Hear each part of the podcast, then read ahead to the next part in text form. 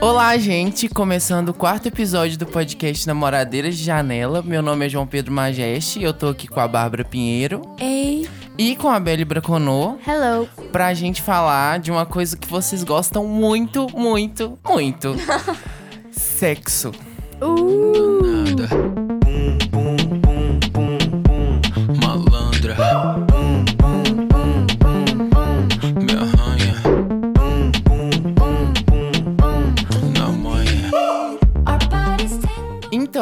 Pra esse assunto, a gente precisava trazer alguém que tá. Pessoas que estão fazendo um bom trabalho pelas, por outras pessoas. E aí a gente convidou aqui duas mulheres que vão ajudar a gente a falar sobre esse assunto. Uma é a Nath do Fetiche. Olá, gente. Eu sou a Nath do Fetiche Sex Shop. Eu tenho uma loja virtual aqui em Viçosa mesmo. E eu vim aqui pra gente discutir um pouquinho sobre sexo, né? Já que a gente ama esse assunto. E para complementar, trazer mais conhecimento também, a Ju Pessoa. Oi, gente, eu sou a Ju, faço medicina aqui na UFV. E eu acho que eu tô aqui porque eu adoro falar de putaria, faço isso na vida a longo prazo.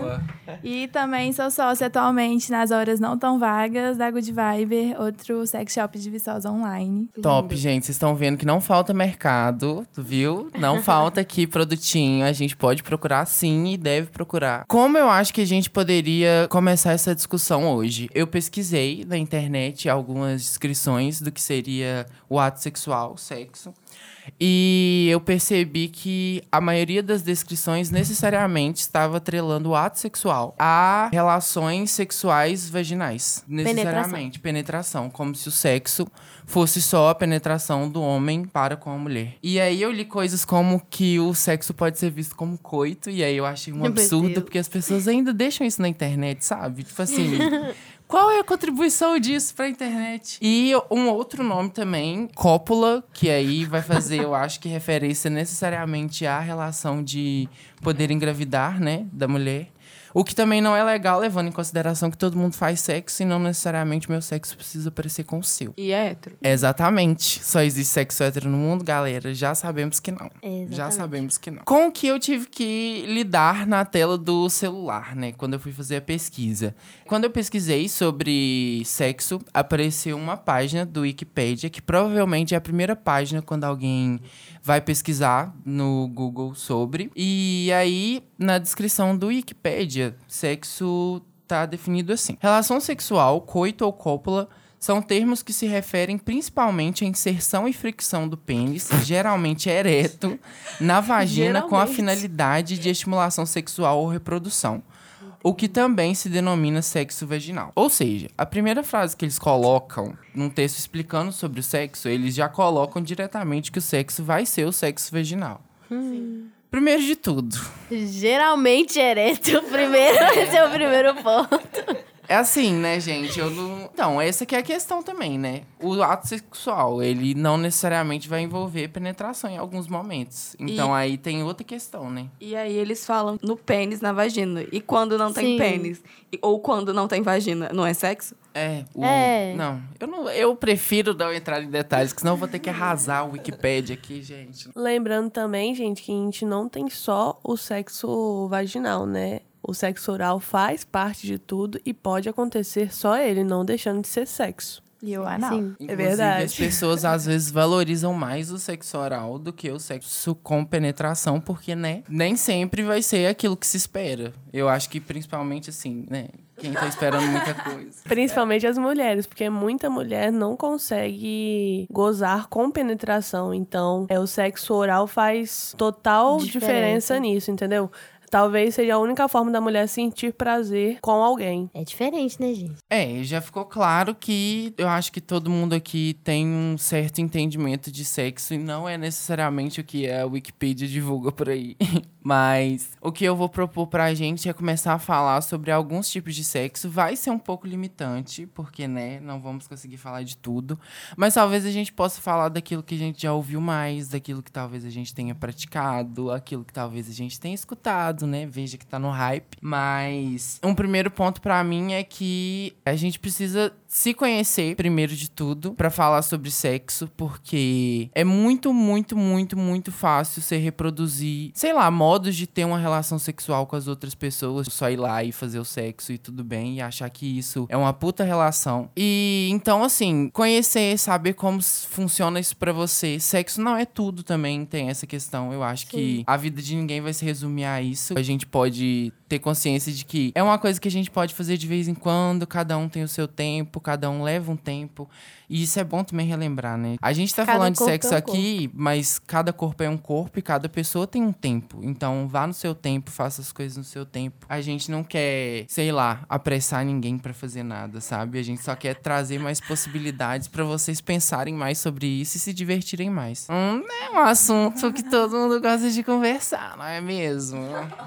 E acho que antes da gente falar dos tipos de sexo, do- das práticas do sexo em si, né, que seria a parte assim do ato, seria massa a gente pensar também o que a ideia de sexo significa pra gente, né? Então você falou aí do se conhecer, então pra mim sexo diz muito sobre autoconhecimento, e eu acho que pra que seja uma prática saudável isso é um ponto essencial. E também diz muito sobre afeto, diz muito sobre intimidade, diz muito sobre sentimento, mesmo quando é casual, porque a gente tem que lembrar que sentimento não é só amor, né? Sim. Então a gente sente coisas o tempo inteiro e é massa a gente validar os sentimentos que estão dentro das relações, mesmo quando são relações pontuais, casuais e, e não ter medo de pensar sobre isso, porque o ser humano ele é humano porque ele sente, né? Sim. Então a gente pode trazer esse ponto depois. E é isso, então entender assim como que o que para além das práticas o sexo diz pra gente e traz pra gente, né? E pra Sim. mim fica muito essa questão assim do autoconhecimento e da partilha também, porque eu acho que um- uma definição básica de sexo é que tem que ter pelo menos mais um, porque quando a gente tá se autoestimulando, né, e isso rola demais, é muito massa,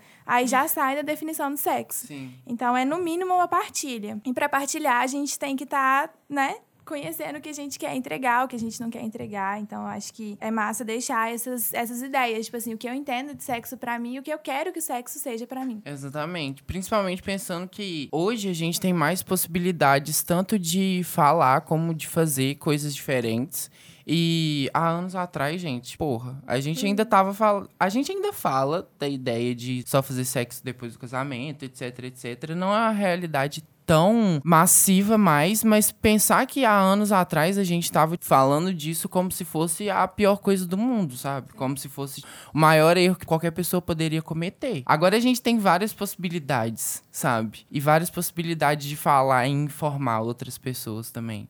E isso é um ponto importante, essa coisa da partilha, porque muitas culturas, e eu acho muito legal falar sobre isso, porque o sexo é visto de formas diferentes em várias culturas. Muitas culturas, elas vão falar sobre realmente, assim, um encontro de corpos que precisam se sentir bem um com o outro. E que a gente não leva muito em consideração às vezes, né? Pensando O que a gente. É, pensando que a gente às vezes tem esse ato só mesmo pra descarregar. Infelizmente a gente leva isso pra um lado muito de descarrego, é algo que me ajuda, é algo que vai tornar a minha semana melhor, vai conduzir o meu relacionamento, porque também tem essas questões, né, gente? Fala-se muito sobre o sexo pós-briga, né? Ai, Fala-se muito sobre sexo pós-briga. E tudo bem Música, existir o sexo pós-briga, mas desde que isso não seja algo que caracterize o seu relacionamento e torne ele só um emaranhado de brigas e sexo seguido, sabe? Eu acho também que o autoconhecimento é muito importante, porque não tem como a gente querer que outra pessoa nos dê prazer sem saber como a gente tem esse prazer. Então, a masturbação é muito importante, é para mulher principalmente, né? Porque mulher eu acho que é mais difícil você conseguir chegar ao ponto que você quer. Então, é isso daí. Masturbação é um tabu, só que a gente ainda tem que praticar muito isso, porque não tem como você esperar que alguém descubra algo que você não sabe. Sim, nossa. Ai, É nossa. importante. E eu acho um ponto importante da gente ressaltar é que, às vezes, esses assuntos são tão reprimidos que, uma hora ou outra, a pessoa, querendo ou não, vai se encontrar de frente com uma situação, assim, com teor sexual, né? E se ela não tem conhecimento, ela pode se machucar, pode dar errado, pode acabar em uma gravidez indesejada ou em alguma doença. E realmente não é legal, gente. Eu acho que, assim, se a gente conversasse mais, seria menos prejudicial, assim, esse primeiro Sim. contato. Porque, assim, nossa, gente, a primeira vez que eu vi um, um pinto assim na minha frente. Nossa, eu quase morri, gente. Foi a péssima, péssima situação, péssima. Ai, Traumatizada. nossa, traumatizei mesmo. Traumatizei mesmo. Ainda mais porque eu era muito nova. E até assim, essa situação que aconteceu comigo, eu fui colocada em uma situação que eu não sabia direito o que estava acontecendo. E do nada eu vejo um pita e eu, ah, o que que tá acontecendo, né? Assim, depois eu vazei e fui embora. né? Fugi. Só que é exatamente isso. Eu creio que se eu tivesse tido uma conversa anterior, talvez essa situação poderia ter sido evitada. E eu acho que duas coisas que vocês falaram aí que vale a pena a gente retomar também. É essa questão de que realmente, atualmente, a gente tem muito mais contato, a gente tem muito mais exposição e a gente tem muito mais meios. Mas, ao mesmo tempo, esse muito mais é comparado a um que era nada. Então, apesar da gente conseguir falar sobre, da gente conseguir conversar sobre, a gente tem que pensar que a gente está né, a gente aqui, exatamente aqui dentro, numa bolha universitária, É. né? Então, assim, com possibilidades diferentes que não se estendem ao resto de Viçosa, é. inclusive. Que a gente está numa faixa etária que tem essa facilidade, né? Essa formação. Mas, assim, pensar que, na verdade, a nossa construção, a nossa criação, ela é muito ainda contra falar sobre sexo, Sim. né? Então, assim, apesar de não estar tão mais atrelada à questão do casamento, que na maioria das vezes é, na verdade, uma hipocrisia, a gente ainda cresce ouvindo sobre sexo muito nessa questão de, tipo assim, doença e gravidez. Sim. Então, a pouca educação sexual que a gente tem, ela ainda é muito podante. Ela não é uma educação sexual, na verdade. Ela, Ela é é- muito mais pra controlar as pessoas pra não transarem, não fazerem sexo por medo. Tem isso, isso, isso, isso e aquilo. E aí você não deveria fazer antes de ter total certeza, antes de ter um acompanhamento. Do que, gente, vocês têm noção de que tem escola, e isso que eu já li notícia na internet. Tinham algumas escolas que estavam evitando mostrar páginas com pênis e vaginas nos livros, sabe? Isso não é uma questão de priorizar vida sexual ou nada, gente. Porra, sabe? É o corpo humano.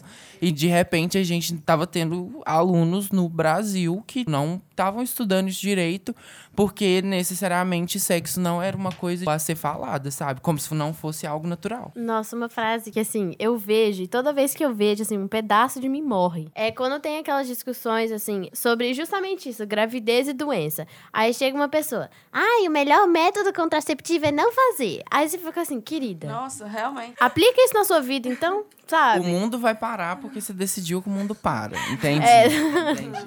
Tranquilo. É. Isso que o João falou sobre educação sexual nas escolas me lembrou uma vez que eu vi uma, uma matéria sobre uma adolescente que ela tinha feito sexo e ela engravidou. Só que ela não sabia, por exemplo, que sexo engravidava. Entendeu? Meu Deus. Então, a coisa que, que isso gera. Você faz o negócio, aí você. Ah, nossa, eu vou, posso ficar grávida com isso. É muito mais comum do que a gente pensa. E também acho que é importante a gente fazer aqui o recorte do momento que a gente está vivendo, né? Porque se a gente estava avançando nesse sentido nos últimos anos, desde o atual governo, a gente está retrocedendo É. bizarramente. É. Então, assim, a gente nem chegou no ponto ideal, mas a gente estava caminhando. E agora o que a gente está tendo é um, um boicote muito grande em relação a isso. E outra coisinha que eu acho importante retomar aqui, só pra gente não perder informações, é que a, a Nath falou, tipo assim, ah, é muito importante a gente se masturbar, se conhecer, e que mulheres é mais difícil chegar lá. Na verdade, isso não é real, assim, é uma coisa que tá na nossa cabeça, né, que é contado pra gente, mas isso diz claramente do machismo que a gente é criado, sabe? E a fisiologia do orgasmo feminino e do orgasmo masculino, ela é completamente diferente, e na verdade a fisiologia do orgasmo feminino, ela é muito mais foda, sabe? Ela é muito mais permissiva,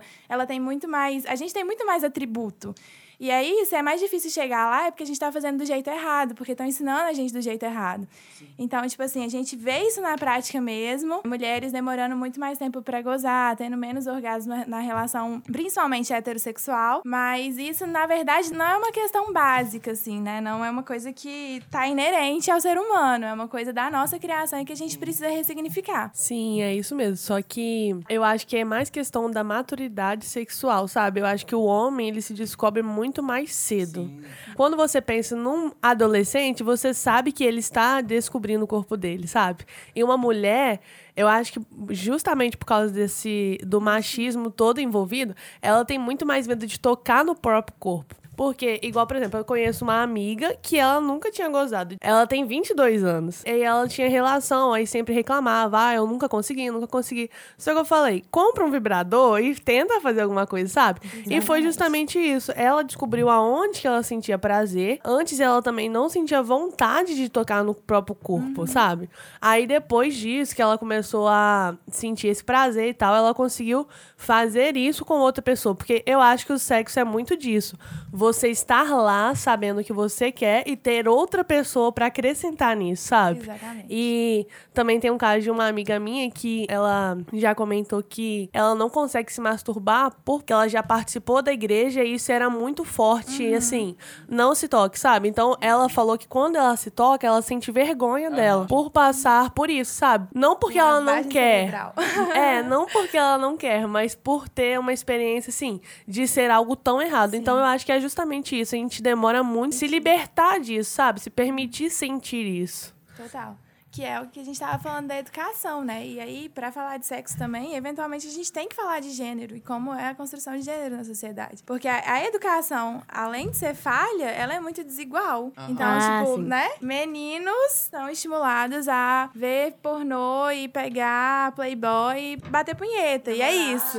É, e essa é a educação deles, o que também é muito problemática, porque o sexo não é o pornô e não é a punheta só do jeito que é ensinado. E meninas, por outro lado, são o tempo inteiro proibidas e censuradas por se tocarem. Então, tipo, as crianças têm esse ímpeto natural de conhecer o corpo, de sentir prazer, não um prazer como a pessoa que já passou pela puberdade sente, mas sentem prazer nas áreas erógenas. E aí, a gente vê uma menininha fazendo isso e ela é no mesmo instante podado, ensinado que isso é feio, que ele é sujo, que não é pra encostar, né? Então, é dessa criação que vem. Uma coisa que você falou sobre isso da gente desde criança, principalmente os homens, serem estimulados a terem uma vida sexual e a ter uma vida sexual mesmo, né? Tipo assim, os pais começam a falar com um filho menino com, sei lá, 14 anos, ele já tem todas as indicações, mãe e pai já compra camisinha, enfim. E isso é tão ruim a gente pensar que a gente ensina tão errado que chega num ponto da vida, pelo menos pra mim também.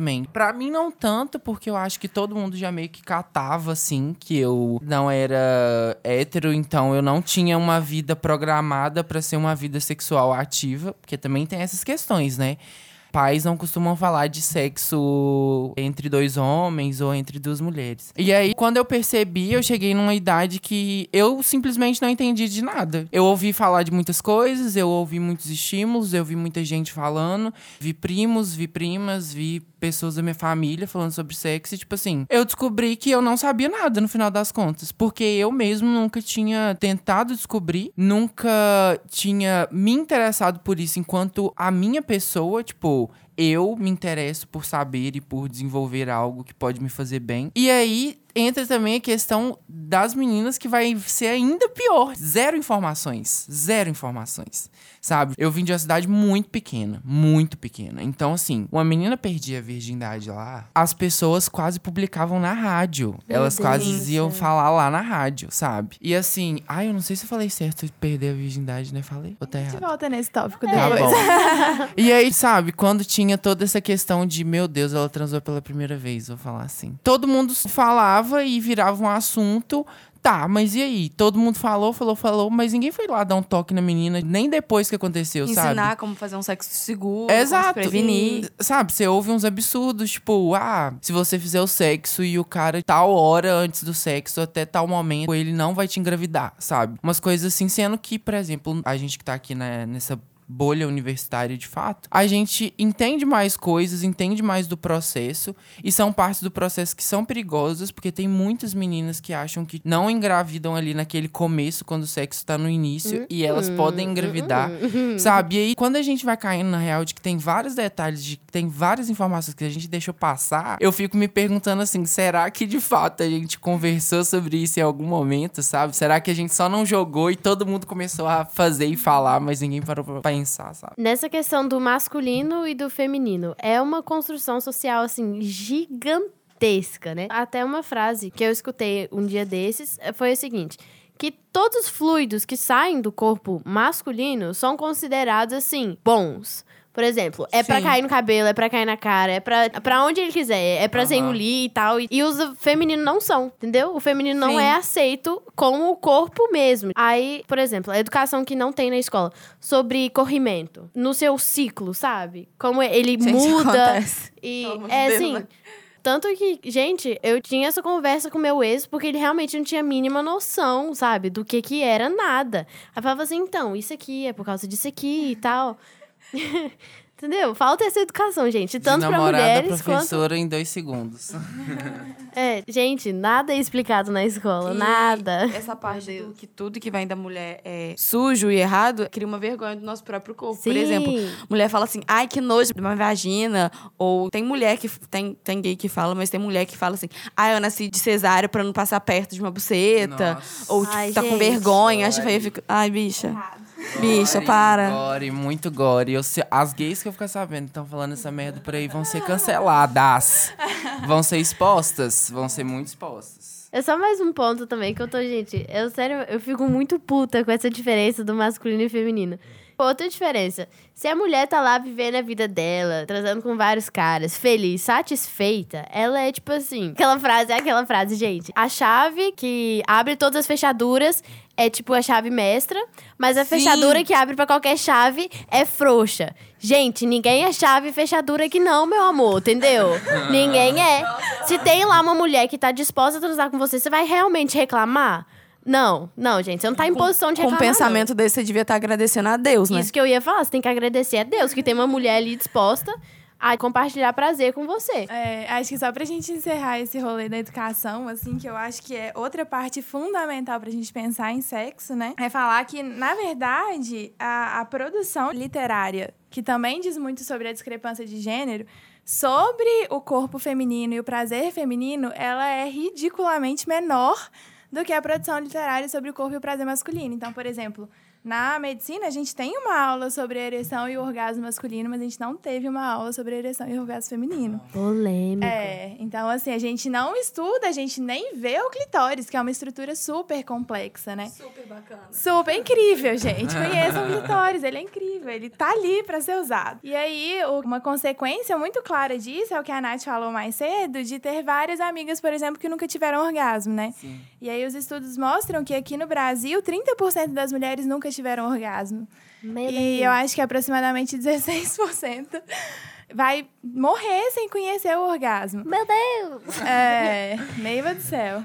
E Neiva assim, do céu. isso, de novo, não diz sobre a anatomia e a fisiologia feminina, diz sobre como a gente entende o sexo e como o jeito que a gente vive o sexo atualmente é 100% falocêntrico. Então, assim, sempre bom deixar esse avizinho na cabeça e lembrar de que Minas Fodas tem que ir pro lado da produção, da pesquisa e estudar os próprios corpos, porque nessa a gente consegue ajudar várias outras mocinhas. É bem esses estudos que faltam. Por exemplo, sempre fui uma pessoa que pesquisei muito e tal pra tentar conhecer. Agora, tipo assim, estudos reais sobre o ciclo menstrual da mulher não são muitos. E quando eles existem, ou tá numa linguagem que, que eu não conseguia entender, ou era muito. É, muito incompleto. Então, isso precisa ser ensinado para as pessoas, não só para principalmente, né, para as mulheres, mas também para os homens, para eles saberem lidar, gente, porque é sociedade, né? Você tem que aprender a lidar com as pessoas. Homem, homem, por exemplo, fala, reclamando de cheiro de buceta. Anjo, deixa eu te explicar aqui. É, você tá esperando o quê? Você quer o sabe? quê? Você quer o quê? Exatamente, você quer o quê? Você acha que seu pinto também é cheiroso, cheira rosas? Pelo amor de Deus, né? Acorda. Qualquer órgão sexual pode ter um cheirinho bom, galera, mas naturalmente os cheiros são cheiros, sabe? Eu acho que E essa se é uma tá questão achando também. ruim, sai fora. É, eu fico um pouco chocado também com essa questão de cheiro, porque pra mim, eu acho que não é uma questão quando é um cheiro natural, sabe? E aí, quando eu vi que existia essa discussão em torno de cheiro de órgão sexual e tudo mais, eu fiquei tipo assim, gente, como assim já eram pra vocês estarem acostumados, sabe? Acabaram de descobrir a caixa de Pandora, que o órgão genital tem um cheiro Meu Deus. e que ele age uma... É a falta de conhecimento mesmo, não tem como. Então, pegando essa questão do cheiro, existem também desodorantes pra vagina, né? Pra mudar o cheiro dela, como se ela já tivesse um cheiro errado. Talvez tenha um cheiro errado, mas aí você procura um médico, porque realmente pode ser alguma coisa. Mas normalmente não é, só o cheiro do seu corpo mesmo, o que é super normal. E a Ju me lembrou aqui que esse desodorante ele serve também pra secar a área por causa do corrimento. A última coisa que a gente quer é uma vagina seca, gente. Cai de boca no meu bucetão. Bucetão, bucetão, Cai Bucetão. de boca Bucetão. no meu bucetão. bucetão, Vai com, vai com, vai com, vai com, vai com bucetão no chão. Vai com, vai com, vai com, vai com, vai com bucetão no chão. Oi, vai com bucetão no chão. No chão, vai com bucetão no chão. No chão. bucetão, E pra retomar o que o João Pedro tinha falado mais cedo, né? Que a gente falou que ia voltar sobre esse rolê da virgindade. Polêmico. Gente, tô suando aqui. Tranquilo, todo mundo frita nisso. É, o que que rola? Atualmente, a gente tem uma ideia de virgindade 100% atrelada à presença ou ausência do ímen, né? Então, se ele tá ali, fechadinho, a pessoa é virgem. A partir do momento que ele dá uma rasgadinha, não é virgem mais, tá impura. E aí a gente tem que repensar isso por vários sentidos. Primeiro, tem mulheres que não têm ímen, tem mulheres que têm ímens que nunca vão se rasgar, tem mulheres que nunca vão ter penetração porque fazem sexo com outras mulheres e não querem ter práticas penetrativas. Então, o ímen, é só um pedacinho de pele que tá ali que não diz nada sobre a nossa função sexual, basicamente, né?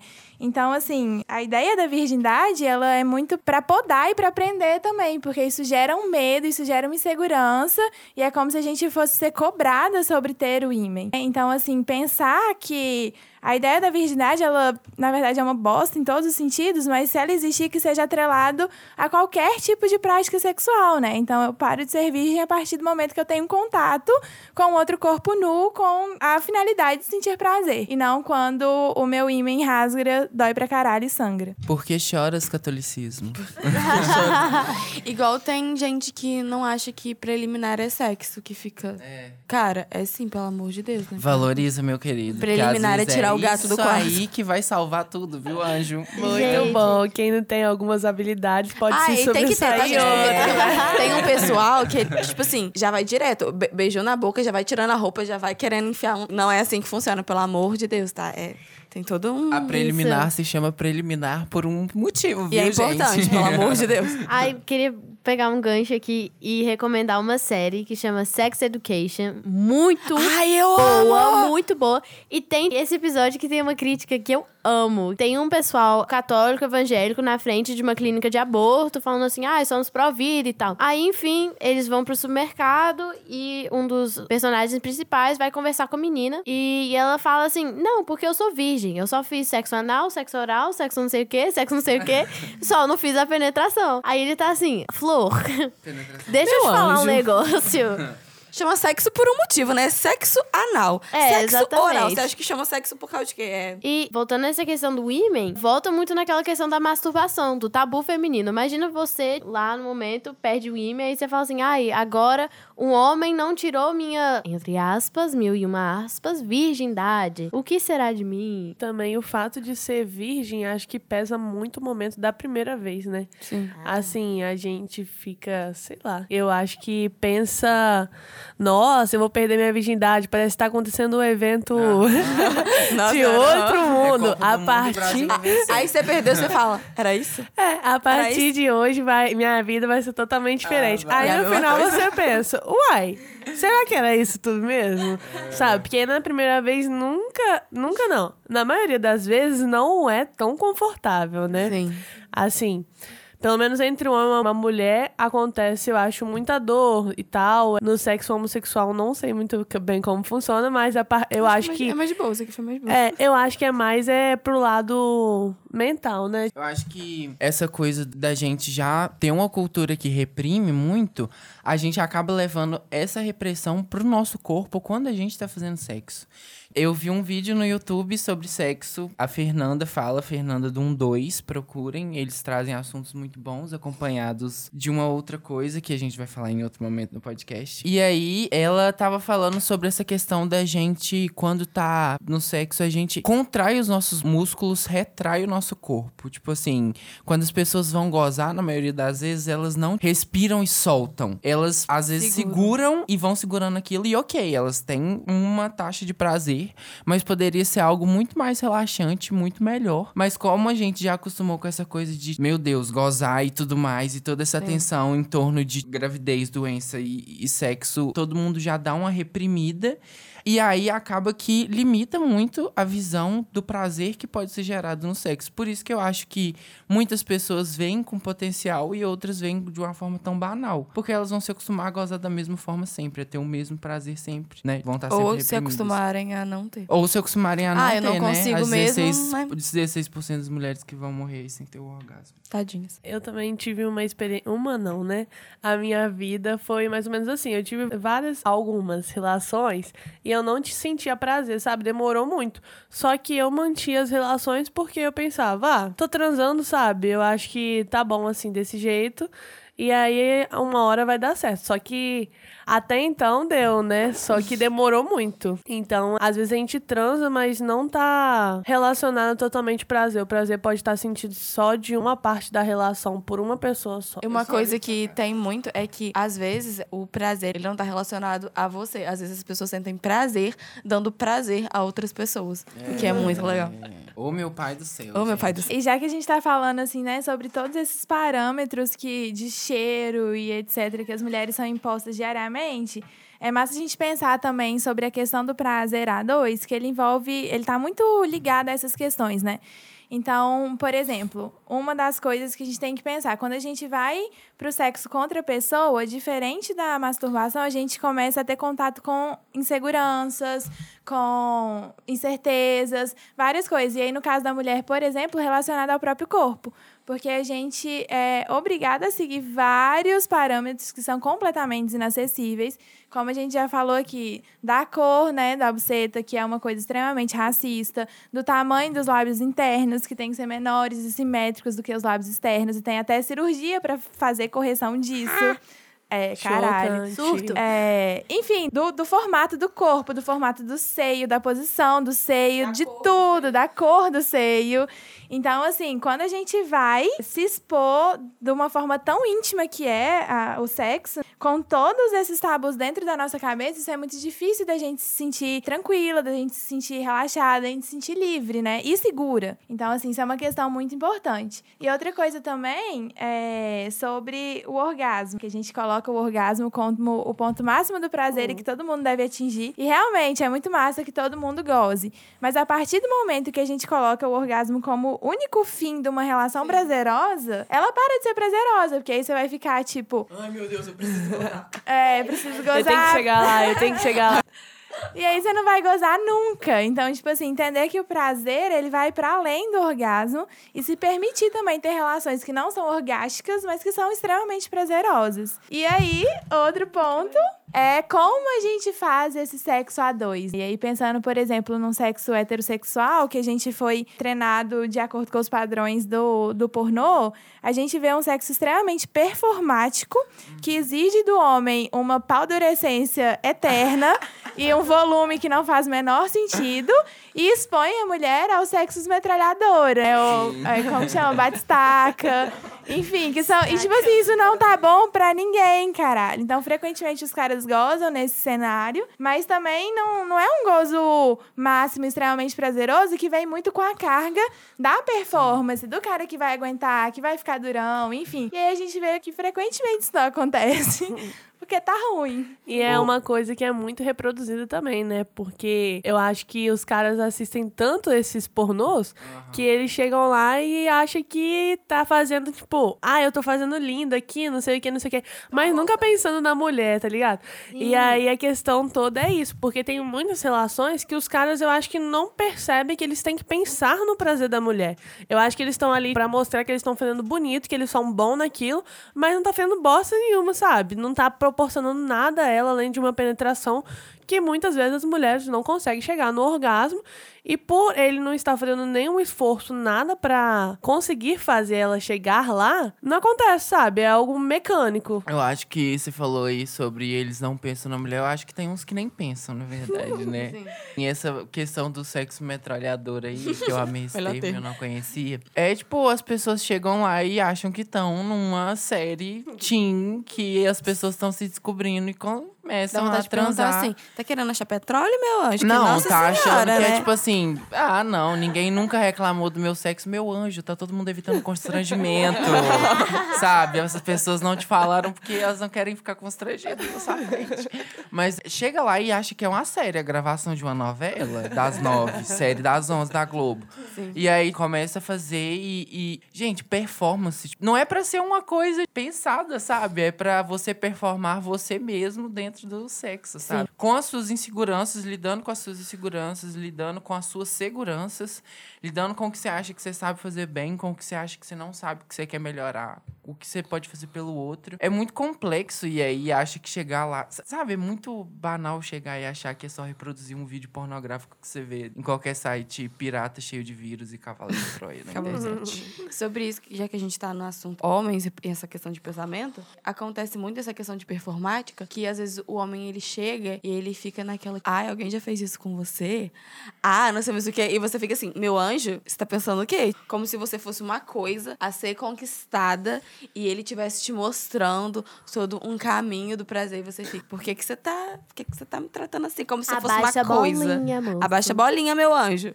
Conta Oh, pra a vida. E pior eu, hein? coisa que acontece é quando você tá lá transando com o cara, acontece exatamente isso, ele não pensa em bosta nenhuma, acaba o sexo, ele goza, vira pro lado e fala: E aí, curtiu?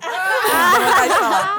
Não. A última coisa Não, que eu fiz foi gente. curtir. Pior que rola muito, tipo, ah, você gozou? Óbvio que não, meu filho. Você tá achando, Meu tipo, filho, em qual momento eu demonstrei isso? jeito? Você me viu parecendo uma possuída olhando, aqui na né? cama? Não, então. É tipo assim, você tá com uma cara mó. Uhum. Com o olho aberto há três horas olhando pra parede, no mesmo lugar, olhando pro teto, assim. Uhum.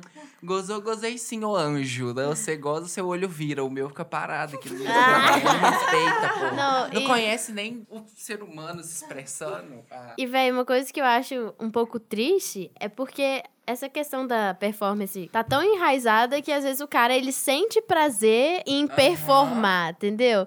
Ele tá assim, não, que eu sou fodão, sabe? É. Aumenta o ego dele e tal. E sobre a questão da segurança, eu vejo muitas amigas minhas que não se sentem confortáveis, por exemplo, de fazer qualquer coisa com a luz ligada, entendeu? Que é tudo desligado e Meia tal. luz é tão. Não, mas tipo assim, um escuro breu completo. Não, não, sim, eu tô falando meia luz, tipo, um abajurzinho, porque é uma luz É, quente. não precisa bonito, de, não é de um tipo, holofote, assim, na tua cara. Uma observação rápida, né? Essa questão da performance aí que os homens fazem, tem toda também uma questão de chegar lá e fazer tudo, achar que consegue fazer tudo, mas não consegue passar nem do papai e mamãe, né? Eu acho que Pegou sexo pesado. também é uma coisa que você tem que lidar com as suas possibilidades. Nossa. Sabe? Às vezes a gente levantar essas questões, tipo, ai, um homem tem que ficar transando 40 minutos direto e tananã e tananã, e uma mulher tem que. Gente, porra, sabe? A gente sabe que o corpo não é assim, sabe? Pra quem que a gente quer ficar mentindo? Homem sair por aí falando pra tudo quanto é canto que aguenta transar horas e que tá de boa, que aguenta mais. Não tá, velho. Sabe? O corpo não, não aguenta, tem hora. Você tá cansado, seu corpo funciona de um jeito diferente do do outro. Talvez você leva mais tempo pra ter um orgasmo, talvez você não vai ter e você vai ejacular. São muitas questões e aí a gente reduz tudo a eu aguento transar muito tempo, eu aguento fazer muita coisa. Os caras falando de Kama Sutra, gente, não faz nem de quatro, não, não passa disso. da questão do Kama Sutra, uma vez eu fui pesquisar sobre, né? Porque eu sou curiosa. e ele tem muito essa questão de entrega, de conhecer o outro. Não é só um livro sobre posições, é um livro que você vai conhecer o. Ai, tão bonitinho, gente, leio. E o mais engraçado é que o cara fica assim, falando, ai, eu trouxe por 40 minutos. Aí se você virar pra mulher e perguntar, e aí, quantos minutos de prazer você sentiu? Ela vai falar assim, então, o prazer foi quando eu peguei meu celular e fui embora. Entendeu? Aí, assim, do que adianta tu aguentar 40 minutos se a mulher vai ficar lá, perdi meu tempo, gastei dinheiro com a depiladora, entendeu? É tudo Conta. questão também do cara pensar na mulher. É justamente por isso que se você pensar nela e conseguir satisfazer ela, você pode gastar cinco minutos ali dando prazer que em 40 minutos você não conseguiria nem realizar, sabe?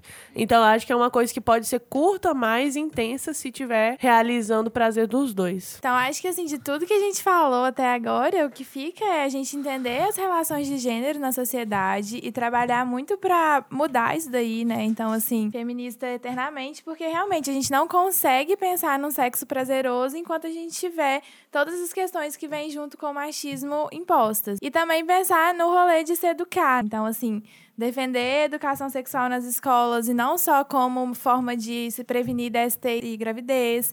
Se formar também, ouvindo podcast, vendo filme, lendo livro, conversando com os amigos e amigas e entendendo, né? Tipo, o que realmente desse sexo é seu e você quer manter, o que vem imposto e você quer mudar. E eu acho que é isso. E, e também ter. Eu acho que a gente pode partir do pressuposto que ninguém, inclusive ninguém que tá aqui, ninguém que tá até no Mamilos, realmente sabe o que que tá falando e o que que tá fazendo, sabe? Então a gente tá assim num, num processo de construção e a gente tá engateando ainda. Então é massa que a gente já consiga falar sobre, pensar sobre, mas trazer sempre essa reflexão pro nosso momento assim de teoria e pra nossa prática Sim. também, né? Até porque esse é o, talvez um dos primeiros momentos que a sociedade está tendo mais é, possibilidade de falar, né? Então, o que a gente fala aqui agora pode ser só o começo de toda uma discussão dos próximos anos, sabe? Pode ser só o que a gente viveu até agora e o que a gente ainda não sabe o que, que vai viver pode ser o que vai mudar também. Várias visões que a gente tem relacionadas ao sexo. Só um parêntese, o Mamilos, que a Ju comentou,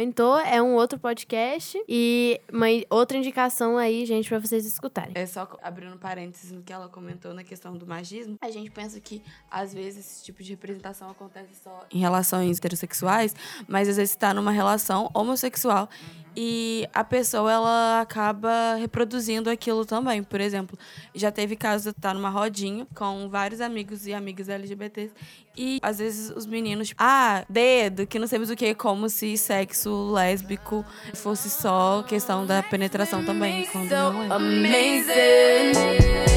Honest all work, no vacation.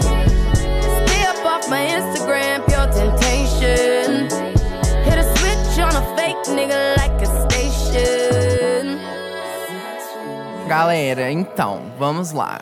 Responder algumas questões e tirar algumas dúvidas da galera. Ou só falar umas coisas muito legais também, que eu sei que todo mundo quer escutar. E aí, uma pergunta pra vocês duas, pra Ju e pra Nath. Como vocês começaram a trabalhar com isso, com essa área? Então, um dia, assim, pensando em tudo na minha vida, Nos boletos. nos boletos pra pagar, eu pensei, o que que falta em Viçosa que atende o público e seria algo legal? E aí, eu e um amigo meu, que é da comunicação também, ele me deu a ideia da gente começar a fazer algumas artes e tal, começar a falar sobre e vender alguns produtos. Aí a gente juntou nessa, sabe? Ele me ajuda muito. E a gente começou, na verdade, eu que faço administração, assim, que eu que vendo os produtos, converso com as pessoas e tal. E foi mais ou menos isso, porque quando eu fui procurar produtos aqui em Viçosa, eu senti muita falta disso. Então eu falei, eu acho que eu posso fazer algo por um preço melhor e dar conhecimentos para as pessoas também e ter essa possibilidade, porque eu acho que assim, muita gente pergunta se eu tenho loja física. Só que não, não tenho porque eu não tenho tempo para ficar lá e não teria como expandir dessa forma, sabe? Sim. E eu acho que virtual, uma das vantagens grandes é que às vezes a pessoa não tem coragem de falar pessoalmente. Então, ela digitar ali, tirar alguma dúvida, eu acho que ela tem esse espaço maior, sabe? Então a gente consegue interagir de uma forma melhor. Acho que foi isso mesmo. A gente pensou em, tipo, vamos transar, vamos ter vários produtos legais para oferecer e é isso aí. Eu acho que o meu foi mais ou menos a mesma linha também. Na verdade, a ideia não foi minha, foi da Gabi Paula, que formou engenharia de produção aqui. E é super mulheres empreendedoras. E aí ela chegou pra mim com o convite já, com a ideia de abrir um sex shop online aqui em Viçosa, porque ela tinha percebido que realmente a oferta de produtos era bosta. É, ela já tinha procurado em alguns lugares e, assim, a gente tinha pouca informação, os produtos eram, assim, de baixa confiabilidade. E aí ela já veio com a ideia e me chamou pra somar mais com essa parte, assim, da informação, né? Porque. Eu acho que tanto pelo curso quanto pelos gostos que eu tenho na vida mesmo, o, essa questão assim do sexo, da sexualidade, da segurança, faz parte da minha rotina mesmo, Sim. conversar sobre isso.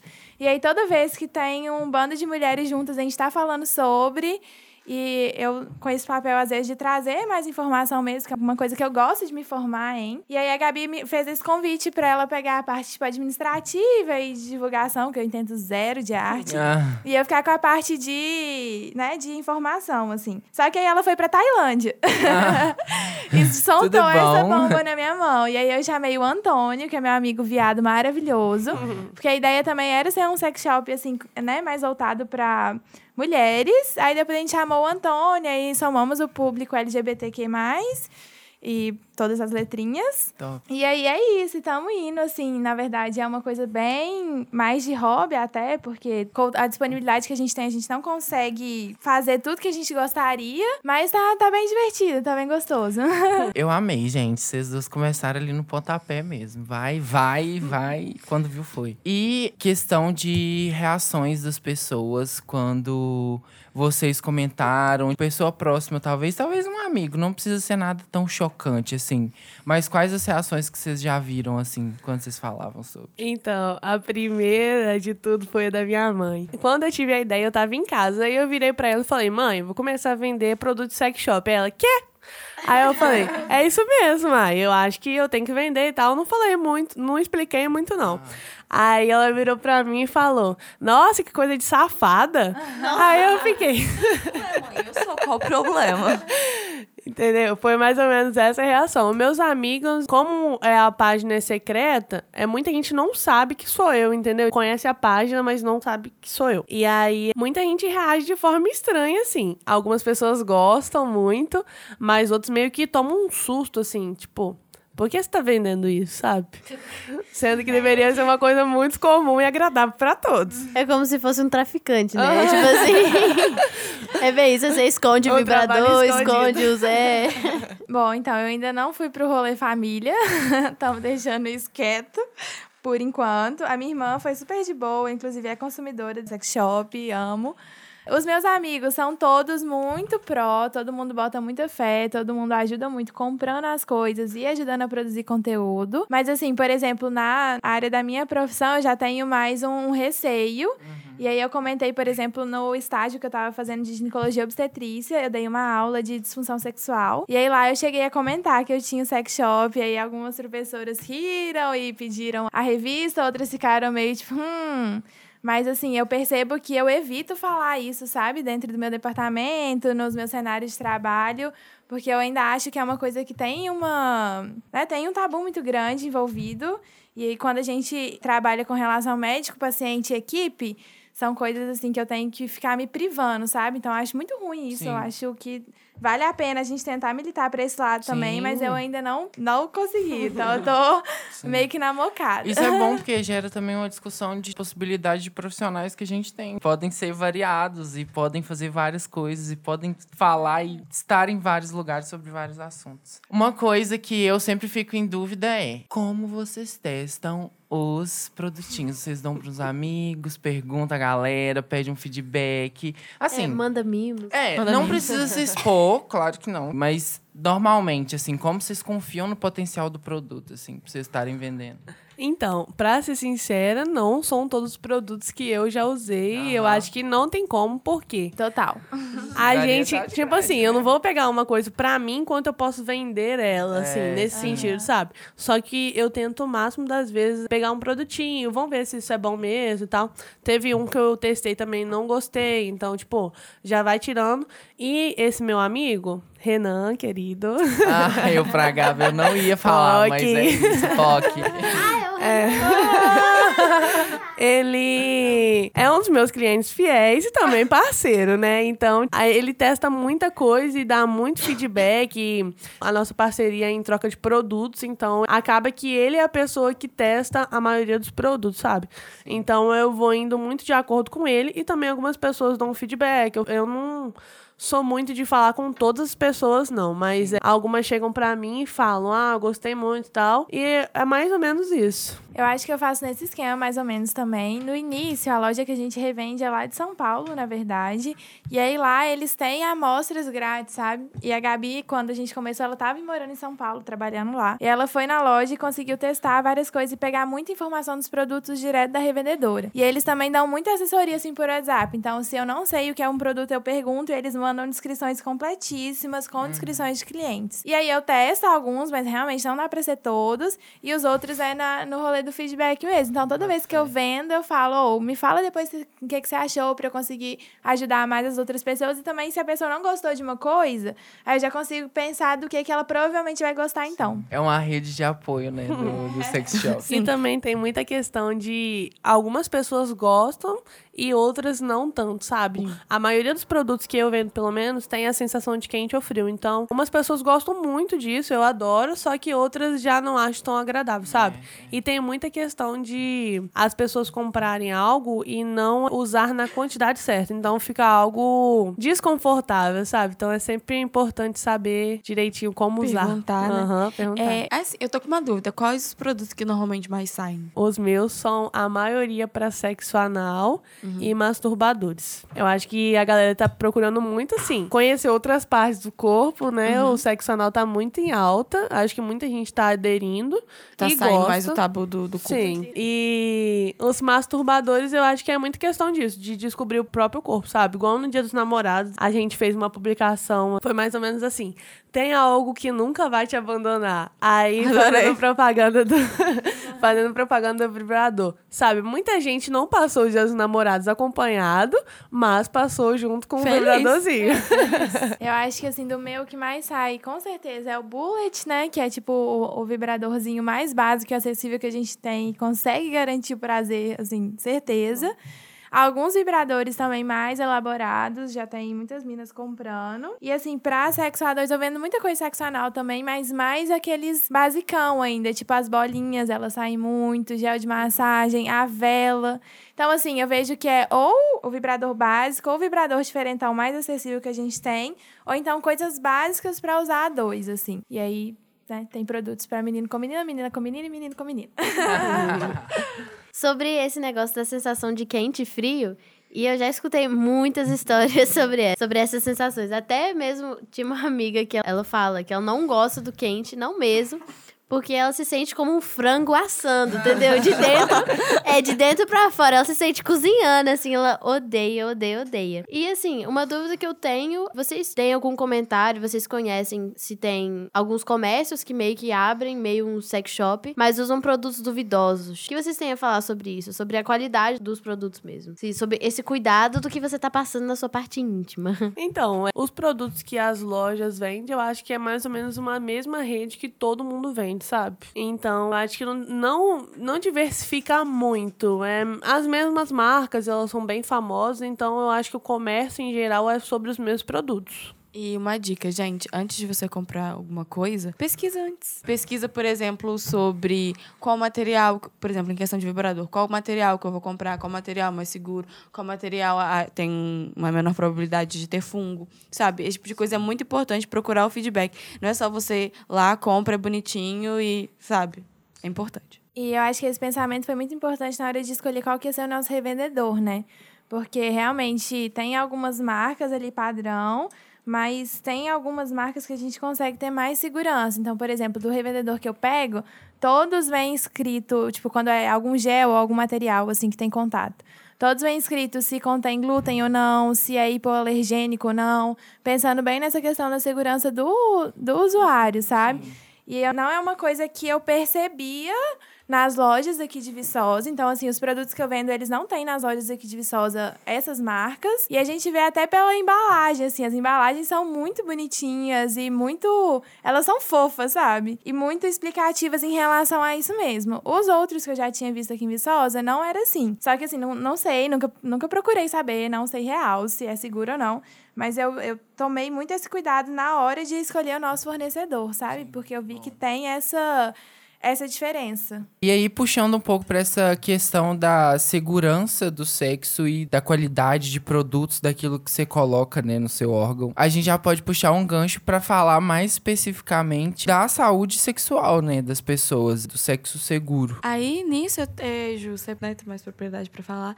Eu queria saber, por exemplo, alguns cuidados que a gente pode ter com certos brinquedos, por exemplo, com vibradores ou Produtos em gel, produtos essas em geral coisas, aqui, é. né? Foi outra coisa que a gente teve que pesquisar também quando a gente foi pra esse ramo. E assim, a orientação geral é sempre deixar tudo bem lavadinho bem sequinho, né? E então, assim, meninas e meninos que têm vibradores e penetradores, toda vez que for usar, lava com sabão neutro, enxágua na água e seca.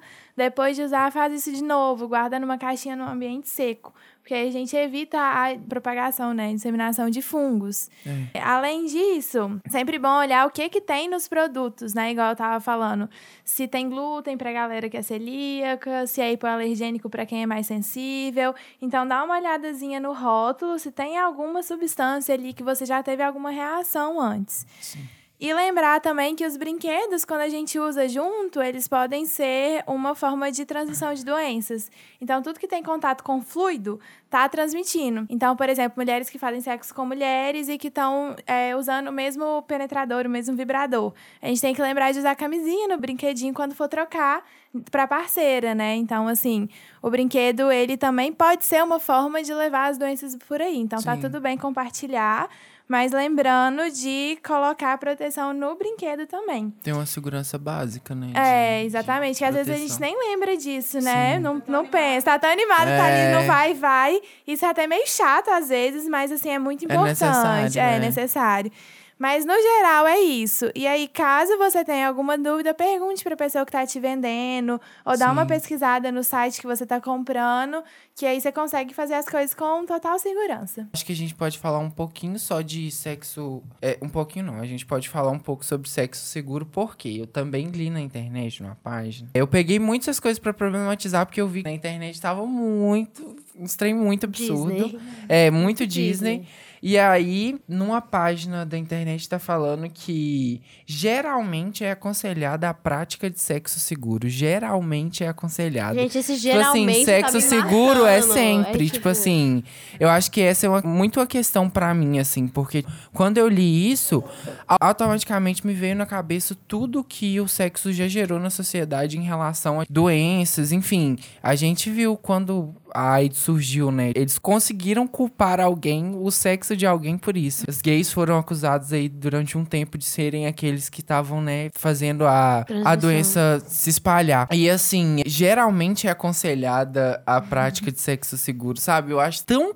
problemático ler geralmente, sabe? Pensando que a gente, é claro, às vezes vai ser chato você dar uma parada e você ter que pensar.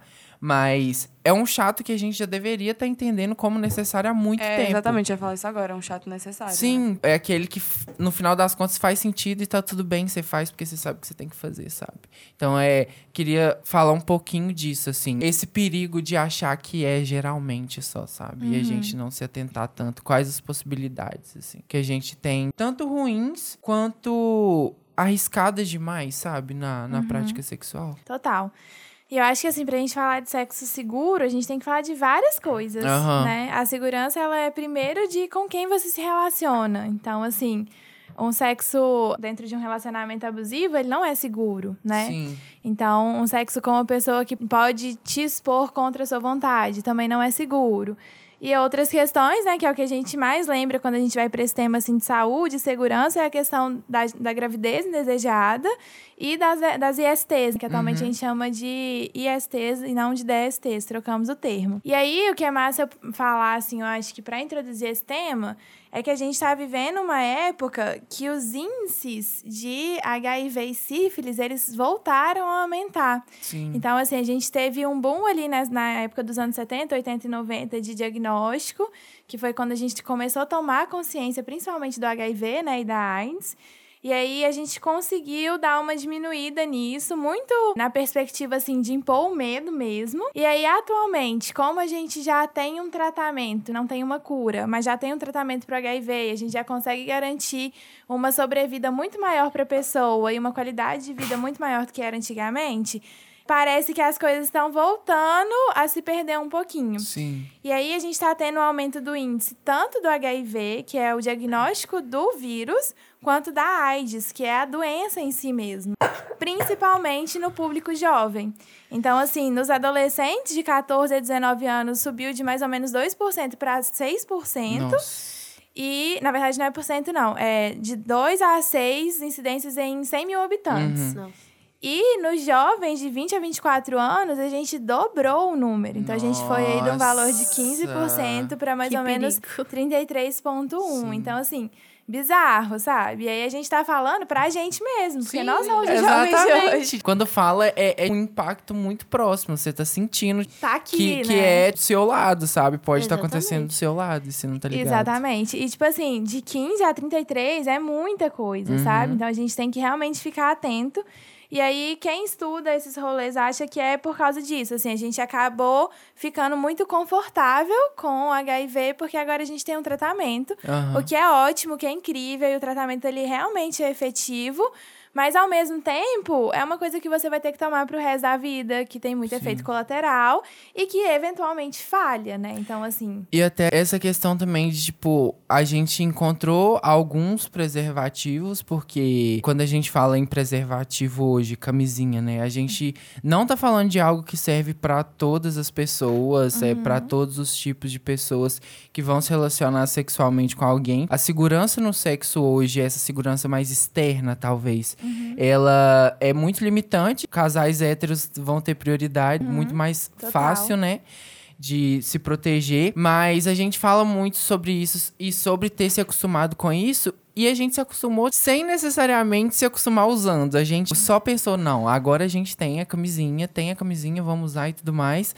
Mas na prática as pessoas não usam, sabe? Eu vejo muito recorrente, muito recorrente.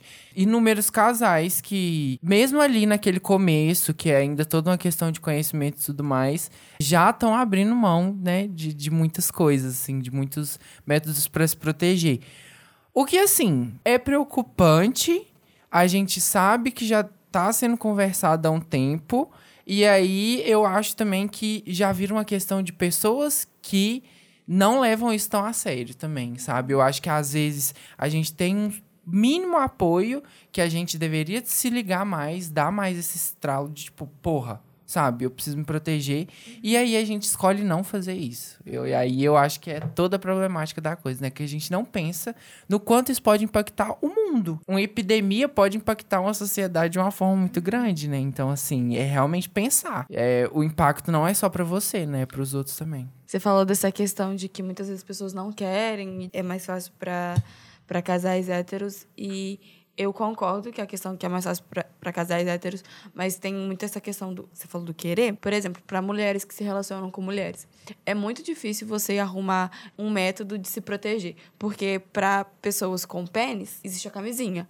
Uma camisinha feminina, por exemplo, ela não é tão comum, por exemplo, eu acho que eu nunca vi uma. Também não. E até na questão do sexo oral, que é com, com pessoas com pênis, né? Você pode usar a camisinha ali. Mas a feminina, por exemplo, eu acho que é só interna, né?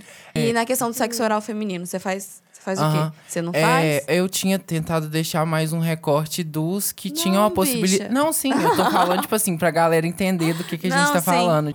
Naquele princípio, eu tava falando mais do recorte heterossexual mesmo, que é o Não, que sim. tem mais acesso. E aí a Bárbara levantou uma outra questão que é muito importante, Sim. que é a questão das mulheres também não terem tanto nem a prática de conhecerem aquilo Sim, que porque pode ajudar é, é mu- elas. é muito difícil. Eu, por exemplo, eu acho que eu nunca usei algo que seja relativamente, que a gente fala, é seguro. Porque não tem, eu não tenho conhecimento sobre. Uma vez eu já ouvi falar sobre plástico filme. Mas sabe, é um. É, é, sim, eu já ouvi falar sobre plástico filme. Já- Plástico filme não precisa.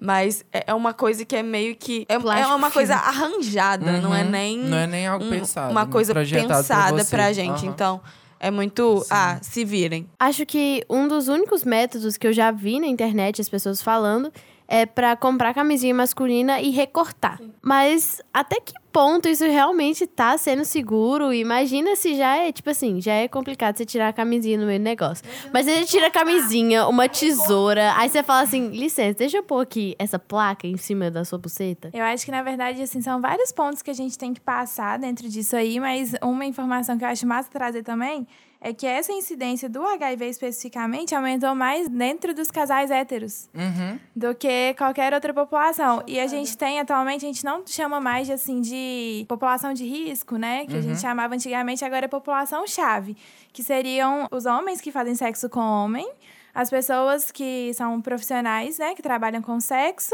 e as pessoas privadas de liberdade. Essas três populações, elas estão expostas ao maior risco de contrair o HIV, principalmente pela prática que geralmente é desenvolvida.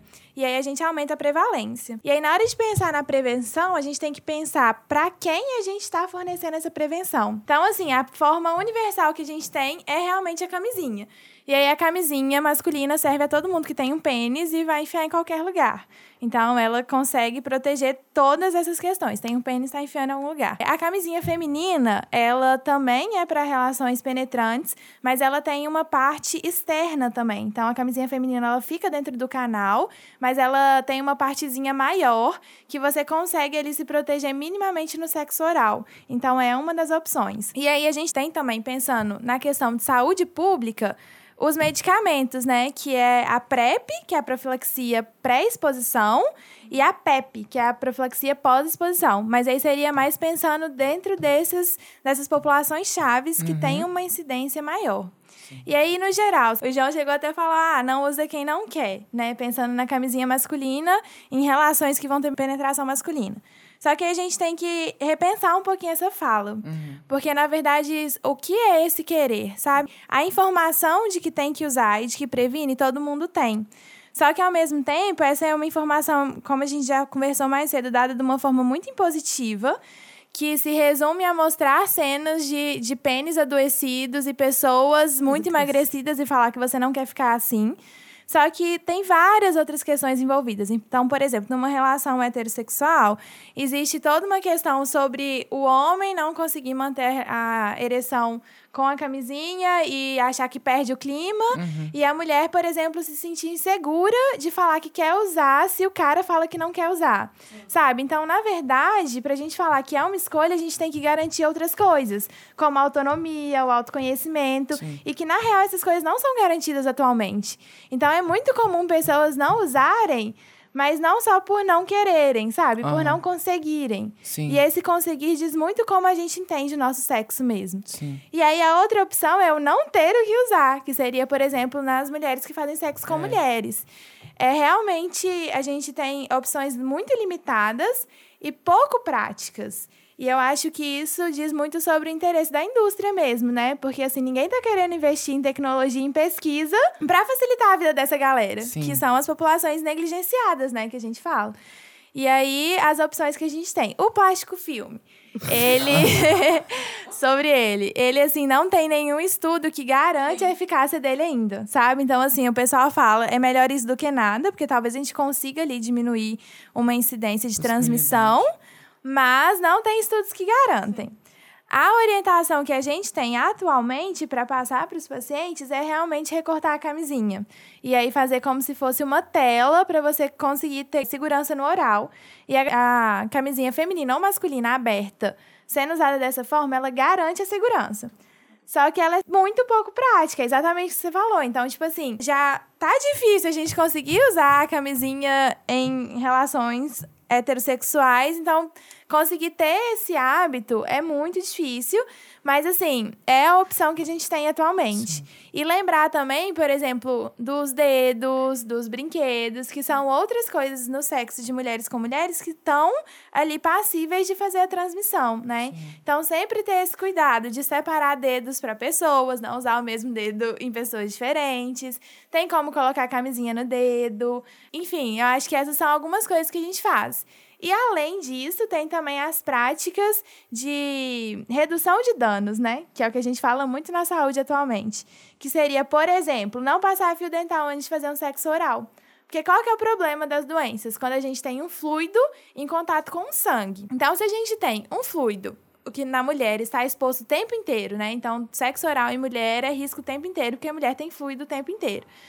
E aí, se você tem uma porta de entrada que seria um sangue na boca, aí é- o risco aumenta. Sim. Então, não passar fio dental, ver se tá com afta, qualquer machucadinho na boca, dá uma evitada nessa época. Porque, tirando isso, a gente não consegue garantir a segurança, mas quando essas condições estão presentes, a gente aumenta o risco. Então, fica meio que nessa, sabe? No malabarismo, assim, de tentar diminuir riscos, mas de não conseguir garantir um sexo seguro para todas as pessoas. Mas a questão da camisinha feminina, ela é mais cara? Então, ela, quando a gente vai comprar na farmácia, ela é um pouco mais cara, assim. E não são todas as farmácias que a gente usa. Mas, na realidade, a, a camisinha feminina é um método contraceptivo e de proteção que está disponível no SUS. Então, assim, o ideal é que a gente achasse nos postos de saúde, nas UBS, nas policlínicas, a camisinha feminina disponível, assim como a masculina. Eu só vi em uma unidade de saúde, de todas que eu rodei, e mesmo assim não estava exposto. Eu tive que perguntar se tinha, e aí me falaram que tinha, mas que vinha num volume muito menor. Então, assim, fica aí essa sugestão para as minas começarem a procurar ativamente a camisinha feminina, comprar mais, re- requisitar nos postos, porque a gente consegue ter acesso a isso e ela dá mais possibilidades e também dá um pouco mais de autonomia, né? Porque então, se Sim. você tá transando com um cara, foda-se, ele não quer colocar, você coloca.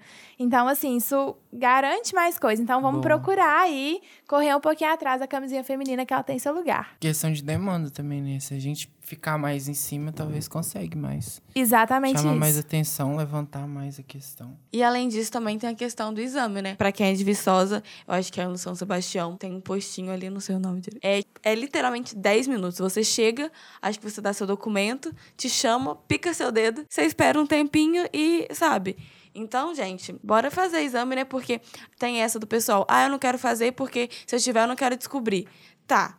Mas e quem tá se relacionando com você? Você não tá tendo uma Sim, responsabilidade, com você responsabilidade. e você não não tá tendo uma responsabilidade com o outro. E pra população chave, né, é mais importante ainda a gente ir lá, fazer esses exames, não custa. São 20 minutos do seu dia que pode ser muito importante. Então, bora, eu acho que tem pra hepatite, AIDS, sífilis, acho que du- duas hepatites, né? Então, é isso, bora fazer. E pra você que não é de Viçosa, procure em outro lugar. Sei lá, quando for fazer exame de sangue, pede também, talvez, pro médico, fazer um check-up em relação a isso, porque muito importante, ok? Dissemine a informação. Não é vergonhoso Sim. falar sobre sexo. Vergonhoso é falar sobre coisas que a gente poderia ter evitado. chama a amiga que Boa. não quer ir, É. assim, vai comigo Vai sim. comigo, pois é. Inclusive, esse é o único check-up que pessoas jovens saudáveis têm que fazer. Então, pare de ir no médico pedir hemograma e vai pedir sorologia de é, infecção sexualmente transmissível.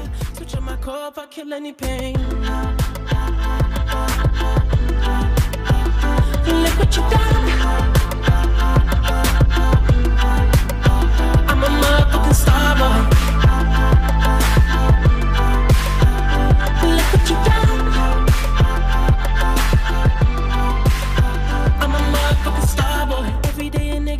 Então, gente, queria agradecer as meninas que vieram aqui hoje para conversar com a gente. Foi muito bom porque trouxeram novas noções e novas questões pra gente falar sobre sexo. A Nath do Fetiche Sex Shop. É isso aí, gente. Foi muito bom estar aqui com vocês hoje pra gente discutir sobre o que a gente pensa e tal, poder colocar algumas ideias na mesa. Foi muito bom ter esse momento, porque eu acho que é sempre importante a gente ouvir o outro e aprender mais, porque a gente nunca sabe de tudo, né, na verdade. E é isso aí, qualquer coisa, podem me seguir no Instagram, fetiche.sexshop. E qualquer dúvida, qualquer conversa, eu tô disponível. Tem vários produtinhos legais lá, bem baratinhos, então me sigam e vamos comprar. Vários vibradores também para as meninas, porque isso daí a gente discutiu muito sobre o autoconhecimento e quem quer começar, a gente pode estar tentando aí iniciar, dar esse passo juntos. Então, é isso aí, obrigado pela audiência. E a outra queridíssima que tava aqui com a gente é a Ju Pessoa. Gente, muito obrigada por esse espacinho. Vocês realizaram um sonho real de participar do podcast. Já que eu não posso ter uma banda, porque eu não tenho, eu tenho zero habilidades musicais. Ah, sim, eu Tô muito feliz de ter participado com vocês. Foi super construtivo pra mim também, produtivo. E aí vou também, né, pegar um pedacinho pro Merchan e falar pra vocês seguirem a página da Good Viber. É goodviber.vicosa, porque não tinha essa cedilha disponível. Segue a gente lá, é uma página, né, também muito informativa. Então, a gente tá tentando conciliar com os tempos livres da medicina e o meu sócio Antônio. E aí vocês podem dar ideia, sugestão de tema que vocês querem ouvir lá um pouquinho também. E é isso, obrigada. A gente que agradece. Beijo. Bora transar, galera!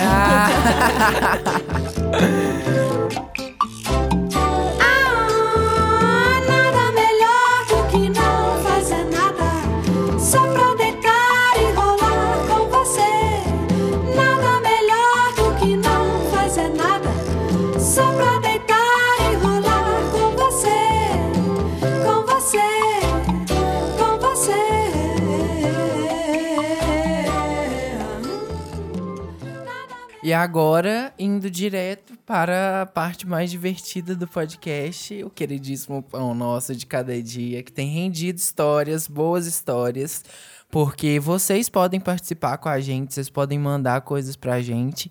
É muito divertido, porque vocês realmente têm mandado coisas legais pra gente falar sobre, pra gente se questionar, pra gente levantar a pauta. E o pão nosso de cada dia é isso. Vocês mandam pra gente sugestões, perguntas, coisas que vocês acham que vocês querem saber sobre as pautas que a gente vai levantar em cada episódio. É a nossa forma de participar e manter a nossa comunicação entre ouvintes e a gente que tá aqui falando pelo podcast é ativa. E vamos para as de hoje, né? Hoje, assim, eu já esperava que a gente ia ter algumas coisas mais picantes, perguntas relacionadas a sentimento e sexo, porque as pessoas sempre têm dúvidas sobre isso.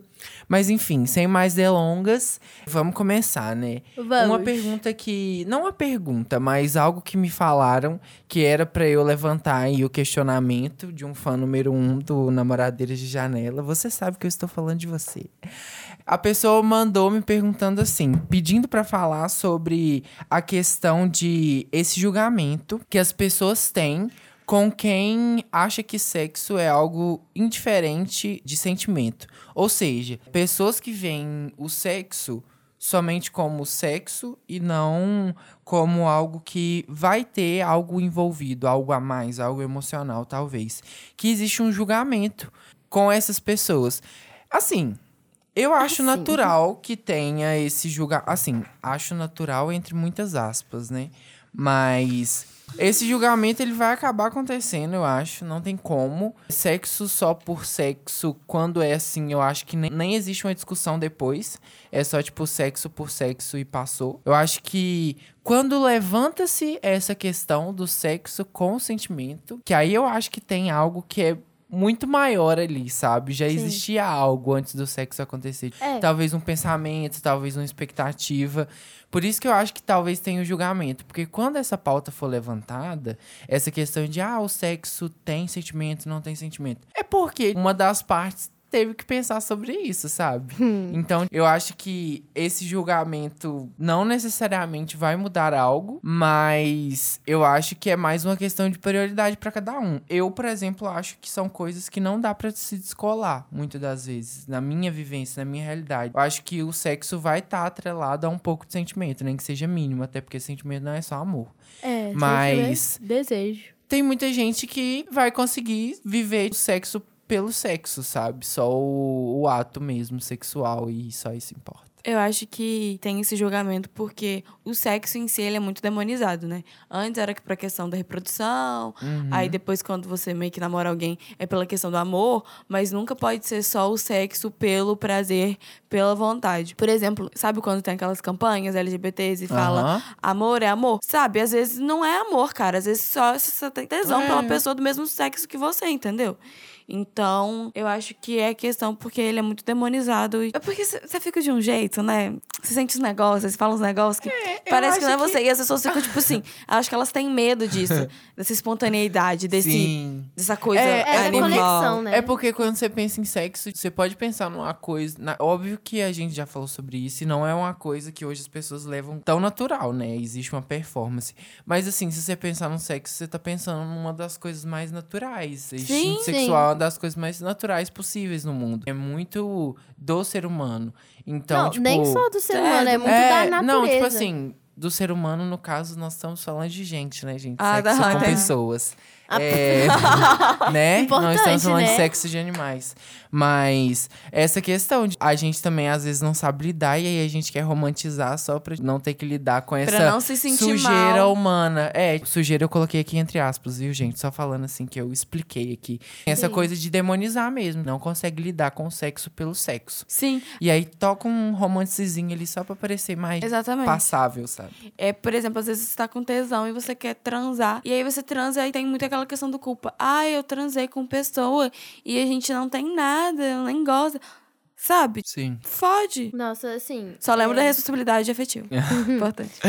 É, mas assim, uma coisa que nunca aconteceu comigo no sexo, mas, por exemplo, eu tava beijando a pessoa, aí no meio do beijo eu fui e na minha cabeça eu falei assim, velho, que merda que eu tô fazendo? Sabe? Sim, aham. Assim, graças a Deus isso nunca aconteceu comigo e outra pessoa e a gente pelado. Mas assim. É importante também você saber o que você quer. não é só, tipo, Exatamente, é ter certeza. É, tem uma pergunta aqui que a nossa ouvinte mandou, que é como falar com a pessoa que eu só quero transar?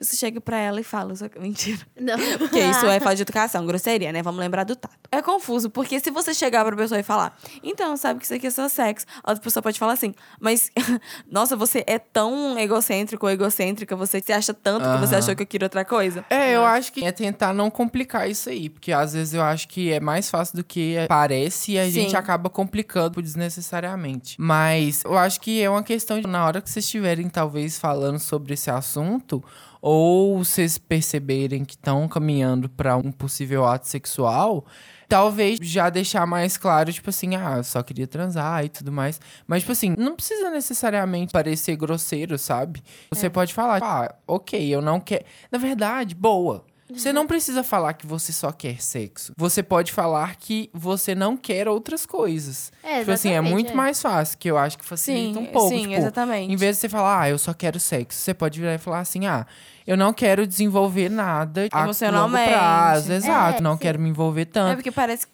você que você quer só sexo, tá Porque às vezes a também a pessoa. gente já tá tão acostumado com essa comunicação. de, Ah, não, sim, não, quero, não quero.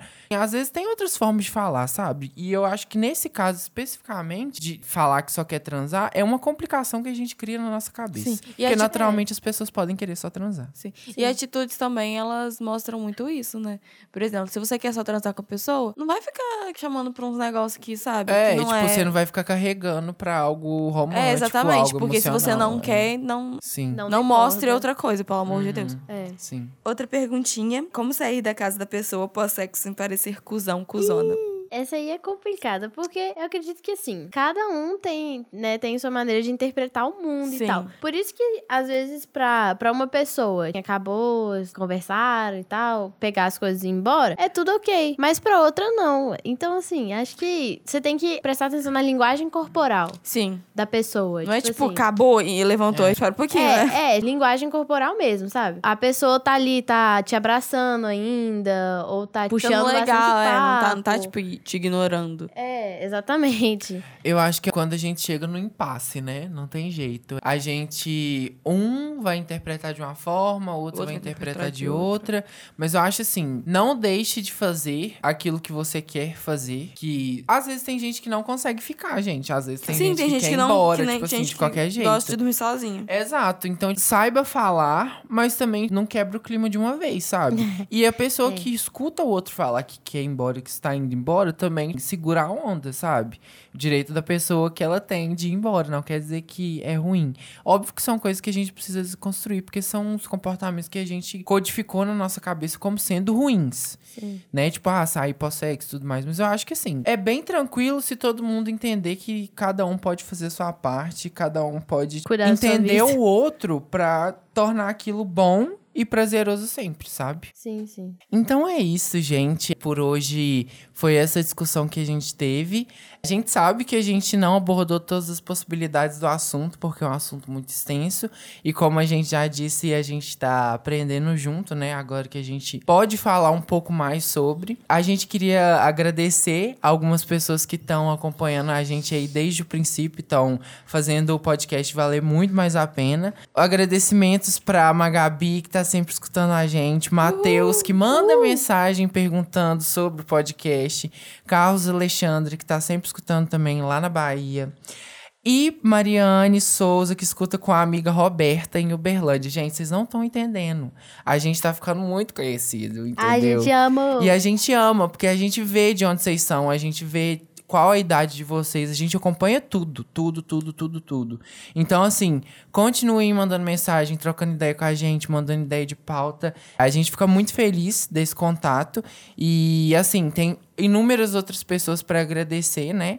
E conforme os episódios forem passando, a gente vai lembrar de todos vocês. Muito obrigado por mandarem as perguntas pra gente. Lembrando que se você quiser mandar pergunta, sugestão de pauta, mimos, ok, eu quero mimos, vocês podem nos seguir nas nossas redes sociais. A gente tem o Instagram, que é namoradeiras.pod. Você pode procurar a gente pelo Facebook, Namoradeiras de Janela. E também temos o nosso e-mail, que é namoradeiras.podcast.gmail.com. E é isso. As redes sociais, e aí todo mundo pode chamar por direct, chat, Sim. enfim, qualquer forma de contato a gente vê. Comentários também a gente vê. Comentários. Sim, Comentem nas vê. publicações. Pois é, às vezes a gente não vai stories. responder tão rápido porque o Instagram manda uma notificação pra aceitar a mensagem. Rola Sim, isso sim. às vezes. E aí a gente tem que aceitar a mensagem pra conseguir ler, mas a gente vai tentar sempre manter tudo em dia. Esse podcast foi gravado nos estúdios da Rádio Universitária, 100,7 FM, aqui em Viçosa, Minas Gerais. Foi dirigido e editado pelo Gabriel Máximo. Vou né? repetir, Eu nem gostoso. preciso falar, já está acompanhando a gente aí desde o princípio, está com a gente desde o princípio, é um dos idealizadores. Agradecimentos gerais já feitos, agradecer as minhas colegas que eu amo, que estão aqui no Ai, estúdio nesse que momento. fofo. Que fofo. É um É. sendo fofo, milagre. É um milagre mesmo, não se acostumem com isso. Mas é isso, gente. Muito obrigado por escutarem a gente, por estarem dando apoio da gente. Espero que vocês tenham gostado do podcast de hoje, desse episódio. E thank you. next!